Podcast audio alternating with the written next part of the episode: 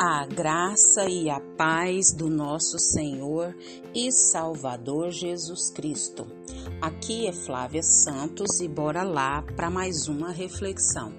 Nós vamos refletir nas Sagradas Escrituras em Filipenses 3,14 e a Bíblia Sagrada diz: prossigo para o alvo. Filipenses 3,14. Nós vamos falar hoje sobre algo muito importante: o alvo. Isso, o alvo. Nós estamos chegando, é, graças ao bom Deus, ao final de mais um ano, ao final de mais um ciclo, né? E seria muito bom de tempos em tempos nós fazermos um anso da nossa vida isso, fazer uma análise, né, de como estamos. E nós poderíamos fazer esse balanço de tempo em tempo, não só agora no final do ano, mas no aniversário, no casamento, no noivado, em alguma área da sua vida, você refletir sobre isso e anotar né, os pontos que foram é, positivos, os negativos, o que você conseguiu alcançar, o que você não conseguia, os planos, as ideias. Isso é muito bom. A Bíblia diz: apresentei os vossos projetos ao Senhor. Isso é muito bom. E aí, diante dessas verificações, é, não é para a gente parar, mas é para a gente prosseguir. O versículo que nós lemos hoje, o apóstolo Paulo falou muito bem sobre isso. Prossigo para o alvo. Significa que o olhar dele estava fixamente para algo, né? Aquilo que os olhos é, estão fixos. E o alvo do apóstolo Paulo era, né, Cristo, fazer a obra de Cristo. E distração seria fatal para quem está com os olhos no alvo. E alguns até sugerem que a metáfora se refere a uma corrida de carros. Se a perfeição final é o alvo do corredor, aquilo que evita que se desvie do seu curso é também o seu prêmio, claro. Então, o prêmio pertence àqueles que correspondem de todo o coração à soberana vocação de Deus, ou seja, afastando-se do ego na direção de novas alturas de realizações espirituais em Cristo Jesus. Isso mesmo. Então, prosseguir como? Diante de tanta dificuldade, diante de tanto problema, diante de tanta luta, de tanta angústia, de tanto desespero. É, alguns podem até dizer que tem o problema de falta de recursos, é, outros não têm disposição, não têm ânimo. Começar algo novo, para quê? Né? Já tá tarde demais, já tô velho, já tô velha, já não tenho mais ânimo para isso. E muitos têm até é, uma palavra já chave, né? É, vamos ver o que, que vai dar. Uai, não vai dar nada. Por quê? Porque sem mudança não tem como é, acontecer nada.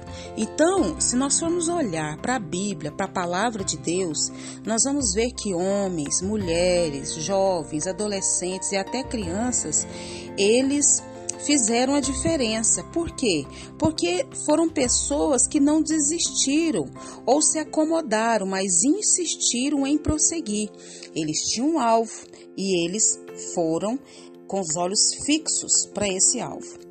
Então, o apóstolo Paulo, ele é um exemplo disso. É, mesmo estando preso em Roma por pregar o evangelho, achou que não era hora de parar e então escreveu o que lemos no texto indicado que nós lemos hoje, né? Então, diante disso, a pergunta é: como está a sua vida nesse exato momento? E aí? Como está a sua vida neste exato momento? A sua vida está muito bem, a sua vida está regular ou a sua vida você pensa ou acha que precisa melhorar. Certamente o caminho não é deixar como está para ver no que vai dar. Né?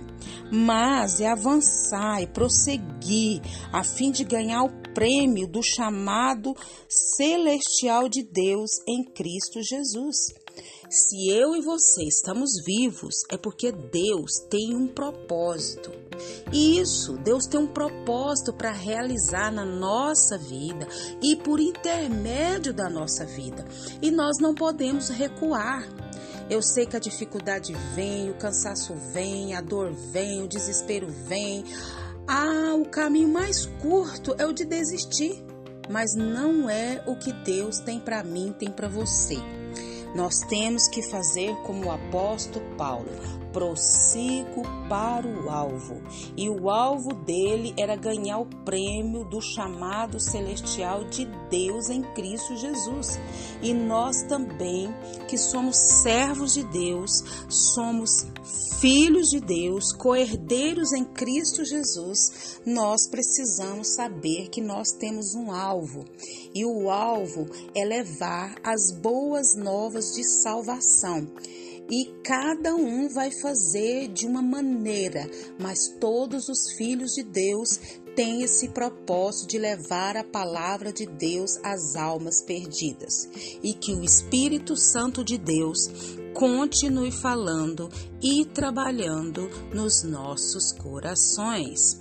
Pai, em nome de Jesus, nós suplicamos a Ti nessa hora perdão dos nossos pecados, perdão das nossas fraquezas, perdão de tudo que há em nós que não te agrada, principalmente, meu Pai amado, de nos colocarmos na posição de acomodados.